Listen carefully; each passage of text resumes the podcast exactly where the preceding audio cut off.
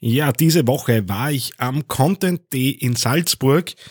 Großartige Veranstaltung gewesen äh, und ich habe mir gedacht, ich trage euch so ein bisschen die Quick Wins, äh, die ich mir so ins Notizheft gemalt habe, ein bisschen zusammen äh, und äh, ja, hau den einen oder anderen äh, Praxistipp beziehungsweise das eine oder andere Insight raus, äh, das da auf der Konferenz so besprochen wurde.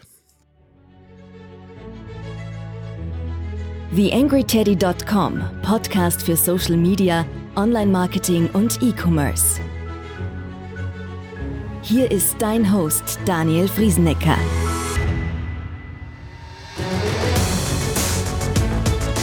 Ja, hallo und Servus zu Ausgabe 182 hier im Digital Success Podcast auf TheAngryTeddy.com. Freut mich, dass ihr wieder dabei seid. Äh, wie auch in den letzten Podcasts ja immer wieder schon mal angesprochen. 28.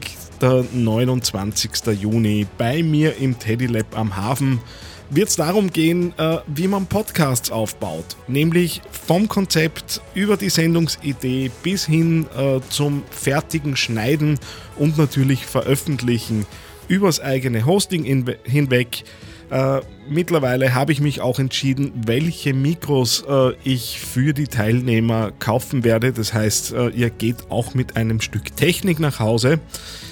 Äh, würde mich freuen, äh, wenn ich den einen oder die andere dort treffe. Natürlich der Link in den Shownotes zu dieser Ausgabe.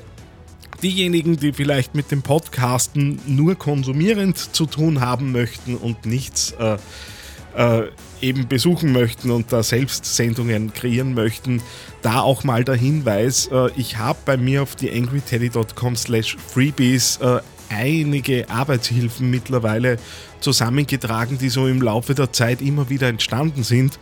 Vielleicht ist da was dabei für euch. Ich erweitere das auch immer wieder um Dinge, die halt so im Alltag entstehen.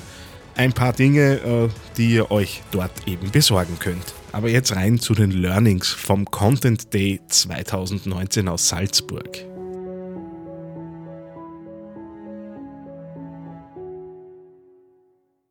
YangryTeddy.com Social Media Podcast. Ja, das jährliche Klassentreffen der österreichischen Content Marketer war angesagt. Content Day in Salzburg, äh, vergangenen Dienstag, äh, um genau zu sein, am 21. Mai.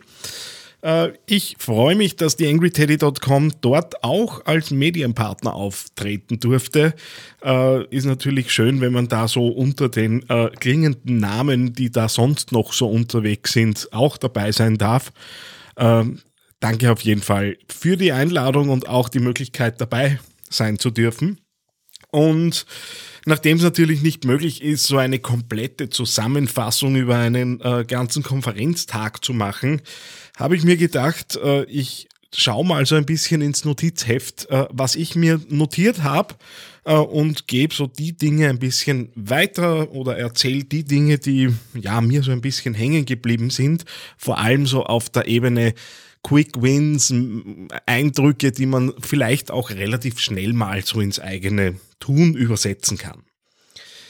Ähm, was ich so das erste Mal gehört habe und ihr wisst, ich bin mit Modellen äh, und äh, Strukturen ja schon ganz gern am Werken und finde auch, dass das gut weiterhilft. Im Zusammenhang äh, mit dem äh, mit Content Marketing hat der Fion Kinzler bei seiner äh, Keynote, der Eröffnungskeynote, darüber gesprochen, ähm, dass er das EPLT-Modell nutzt. Äh, konkret geht es darum, dass EPLT für Empathie, Problem, Lösung und Testimonial steht. Er hat äh, da zwei verschiedene Cases auch ein bisschen hergezeigt, dass diejenigen, die von euch im Online-Marketing drinnen sind, natürlich Casper hat man schon hunderttausend Mal gehört.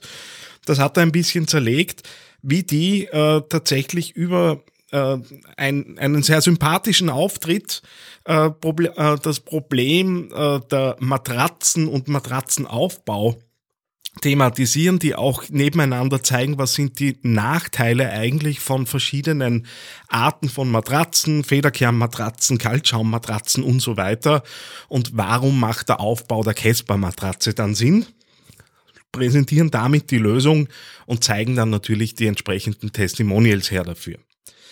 Einen zweiten Case, äh, den er noch hergezeigt hat, und ich werde natürlich auch äh, versuchen, euch da ein bisschen weiterführende Links in die Shownotes zu geben, war äh, die Kampagne Shitty Paper von Goldeimer, wo es darum ging, dass äh, Flyer und Informationsmaterial von rechtsextremen oder rechten Gruppierungen äh, geschreddert wurde, also zuerst gesammelt, dann geschreddert und zu Klopapier äh, weiterverarbeitet wurde und das Ganze dann eben wieder zum Kauf angeboten wurde.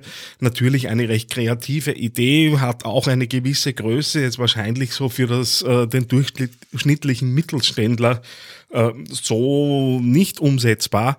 Aber war ein netter Anreiz. Ich werde auch versuchen, äh, euch da das Video, das hergezeigt wurde, eben in die Shownotes zu verlinken. Ja, der Daniel Rehn hat äh, sich in bewährter Weise, möchte ich fast sagen, äh, hingestellt und so ein bisschen auf die Trends äh, gesehen und hat auch ein bisschen hergeleitet aus den vergangenen Trends, wo haben, worüber haben wir 2016, 2017 gesprochen ähm, und so, so ein bisschen zu zeigen, wie haben sich allein die letzten drei Jahre verändert und auch unser aller Nutzungsverhalten. Ähm, das, was mir dort so am meisten hängen geblieben ist, ist ehrlich gesagt äh, die Geschichte, dass der Newsfeed wahrscheinlich mehr und mehr abgelöst wird. Was heißt wahrscheinlich? Äh, wir alle kennen äh, die Bewegungen hin zu Messenger und Gruppen. Äh, aber das Ganze mal ja wirklich so ausgesprochen äh, zu haben und äh, da mal ein bisschen drüber nachzudenken, was das für uns alle nämlich bedeutet, die wir wahrscheinlich so im täglichen Arbeiten noch, im täglichen Arbeiten noch ziemlich drauf eingeschossen sind, ja, wie mache ich denn jetzt ein Posting und wie kann ich da für Interaktion sorgen und so weiter. Die Regeln verändern sich mal wieder. Ähm, das äh, und die wahrscheinlich jetzt gar nicht in so kurzer Zeit. Das heißt, es wäre wahrscheinlich äh, nicht so schlecht, sich im nächsten halben Jahr mal drüber Gedanken zu machen, ob denn das, was man so aktuell tut für Gruppen und Messenger und so weiter, eigentlich noch geeignet ist und wie man ergänzend äh, natürlich zur eigenen Fanpage und den Posts da schon entsprechend in Vorbereitung geht, was die Contents angeht. Und äh, das zweite Ding, das mir gut hängen geblieben ist, äh, wir haben, ja, wir gehen so ein bisschen weg von ähm, diesem sozialen Austausch äh, hin zur Emotionalisierung. Soll heißen, wir haben im letzten in den letzten Jahren äh, natürlich immer geschaut, Interaktion zu bekommen. Auch das ist jetzt natürlich noch notwendig. Aber äh, wenn man sich Seiten anschaut, so ein Like oder ein Herzchen oder und so weiter zu bekommen jetzt für, für das durchschnittliche Unternehmen ist mitunter manchmal gar nicht mehr so leicht. Und äh, ein Kommentar ist fast so ein bisschen was wie ein Ritterschlag. Ich glaube, das ist fast sogar ein Zitat vom, vom Daniel Rehn. Bin mir nicht sicher, ob er es genauso gesagt hat, aber sinngemäß ist es etwa in die Richtung gegangen. Ähm, und es geht viel mehr um Emotionalisierung äh, und über diese Emotionalisierung Reichweite zu bekommen. Äh, also das Beispiel dazu waren Influencer, äh, wenn man sich anschaut, auch so die, die Videos, die so herumgehen und jetzt halten wir mal ein bisschen Abstand von den letzten politischen äh, Entwicklungen, die in Österreich da passiert sind. Ähm, aber die Dinge, die emotionalisieren, äh, funktionieren tendenziell leichter. Es geht auch ein bisschen mehr darum, wieder sich, sich aufzuregen, sich aufzupudeln. Aber äh, das sollte man ein bisschen im Hinterkopf halten bei diesen ganzen Geschichten. Ähm, ich gehe jetzt nicht auf jeden einzelnen Vortrag natürlich ein. Ähm, ich bild mir ein, bei den Jungs von Search Metrics war eine Folie drinnen, die mir besonders äh, in Erinnerung geblieben ist. Die haben so ein bisschen durchanalysiert, was wird denn eigentlich weitergeteilt und in, womit wird interagiert. Und was mir da so hängen geblieben ist, dass tatsächlich Listenpostings beziehungsweise Blogbeiträge von Listen laut äh, den Aussagen von Searchmetrics tatsächlich äh, um 218 Prozent öfter geteilt werden. Ähm, ist natürlich angenehm, weil äh, Listen-Content natürlich relativ einfach zu machen ist, leicht zu lesen ist äh, und man da äh, noch in die, ja, noch relativ leicht wahrscheinlich auch länger, längere Content zusammenbringt ist vielleicht so ein kleiner Quick-Tipp für, für euch da draußen, die äh, sich öfter mal um Blogbeiträge und derlei Dinge eben kümmern müssen. Ich habe für mich festgestellt, dass ich tatsächlich seit Ewigkeiten selbst solche Postings nicht mehr gemacht habe, was natürlich dazu führen wird, dass ich sie in nächster Zeit mal ein bisschen austesten werde, inwiefern die Dinger denn bei mir wirklich besser funktionieren, weil wir alle wissen, am Ende geht's dann doch ums Testen. Ähm, zu guter Letzt, äh, und das ist jetzt fast ein bisschen banal, aber mir ist es bewusst geworden, dass ich äh, da und dort wahrscheinlich äh, auch so ein bisschen zu, zu, zu, zu schnell im Detail bin. Ähm, ich habe mich auch so ein bisschen in die Workshops gesetzt und auch das Thema Contentplanung, das mich natürlich rasend interessiert, mal so ein bisschen angeschaut, äh, was wird denn zu dem Thema so gezeigt. Und jetzt ist da natürlich nichts rasend Neues aufgekommen, wir brauchen einen Redaktionsplan. Okay, gut, ist klar, jeder äh, bereitet sich den auch ein bisschen anders auf. Ähm, soweit solide Information.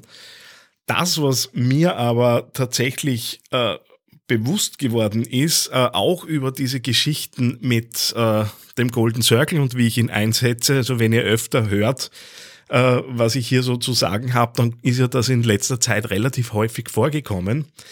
Äh, aber eine platte Themenplanung als solche, natürlich äh, schaue ich mal in, in, in Marketingpläne und so weiter rein, da kommt das schon, schon rein, aber das als gesonderte Aufgabe mal zu betrachten, was ist denn eigentlich alles an Themen für die Personas vorhanden, äh, abgesehen von der Näherung eben über die Golden Circle Fragen, äh, ist wahrscheinlich was, was ich auch äh, in, in Zukunft doch noch deutlicher reinhole. Ähm, natürlich kennen wir alle diese Answer the Public Geschichten, die W-Fragen-Tools und so weiter, ähm, die natürlich zum Einsatz kommen. Aber das als eigenen Schritt zu sehen, der auch für sich einmal abgeschlossen ist und vielleicht, und das kam jetzt so nicht im Workshop vor, sondern hat bei mir dann beim Nachhausefahren eher nachgearbeitet. Das Ganze auch vielleicht mal liegen zu lassen, so für, für ein, zwei Wochen und dann drüber zu schauen, nochmal kritisch, sind denn eigentlich die Themen, die wir spielen wollen, im Einklang mit der Marke, im Einklang mit dem, was wir kommunizieren wollen und natürlich auch mit den Personas. Ähm, das scheint mir in Zukunft äh, so ein Arbeitsschritt zu sein, der ja zumindest in meinen Projekten mal so die erste Hausübung für die Unternehmen sein wird, die sich mit, mit dem Thema Strategie auseinandersetzen. Ähm, mag sein, dass das vielerorts eh so, genau so gemacht wird. Ähm, aber wie ihr wisst, äh, erzähle ich hier auch ganz viel aus meinem eigenen Alltag und ja, sehe, dass ich da wahrscheinlich ein bisschen nachschärfe. Und wenn ich mir so anschaue, wie es auch äh, Kunden geht, ist das tatsächlich was, was mir zumindest noch nie serviert wurde. Mag sein, dass das Vergraben in Unternehmen irgendwo liegt. Äh, tatsächlich äh, ist bis dato eher selten wer draufgekommen, mal mit so einem Themenplan in eine Erstbesprechung zu gehen. Ja, Themenplanung. Völlig banal, äh, völlig klar eigentlich auch, äh, aber ist mir dann einfach im Arbeiten klar geworden, unter all den Dingen, die man natürlich so im täglichen Arbeiten drinnen hat, dass das vielleicht was wäre, dem man im ersten Schritt mehr Aufmerksamkeit schenken sollte. Ja, das äh, so ein bisschen zusammenfassend in aller Kürze, äh, was ich mir jetzt so vom, vom Content Day mitgenommen habe. Tut mir leid an all die äh, Vortragenden und Speaker, die ich hier jetzt nicht erwähnt habe. Ähm, hat auch nicht den Anspruch der Vollständigkeit gehabt. Ich hoffe, ihr habt euch ein bisschen was mitgenommen. Wer da sich vertiefen möchte, soweit ich weiß, sind die äh, Folien äh, vom Content Day auch auf der Webseite dort direkt abrufbar. Dort mal draufschauen, vielleicht ist so das eine oder andere Nugget noch dabei für euch. Freut mich, dass ihr wieder dabei wart. Wir hören uns das nächste Mal wieder. Alles Liebe, euer Daniel Friesenecker. Eine kleine Bitte habe ich noch an dich. Wie du dir vorstellen kannst, geht ja auch einiges an Zeit in die Erstellung des Podcasts hier auf theangryteddy.com. Wenn du diese Arbeit unterstützen möchtest, dann geh doch bitte auf iTunes und hinterlasse dort eine 5-Sterne-Bewertung oder eine Rezension. Das begünstigt die Sichtbarkeit dieses Podcasts in den Charts und sorgt dafür, dass weitere Hörer auf diesen Podcast aufmerksam werden. Ich würde mich sehr freuen, wenn du mich da ein bisschen unterstützen kannst und dir kurz ein paar Sekunden Zeit nimmst, um da die Bewertung zu hinterlassen. Vielen herzlichen Dank.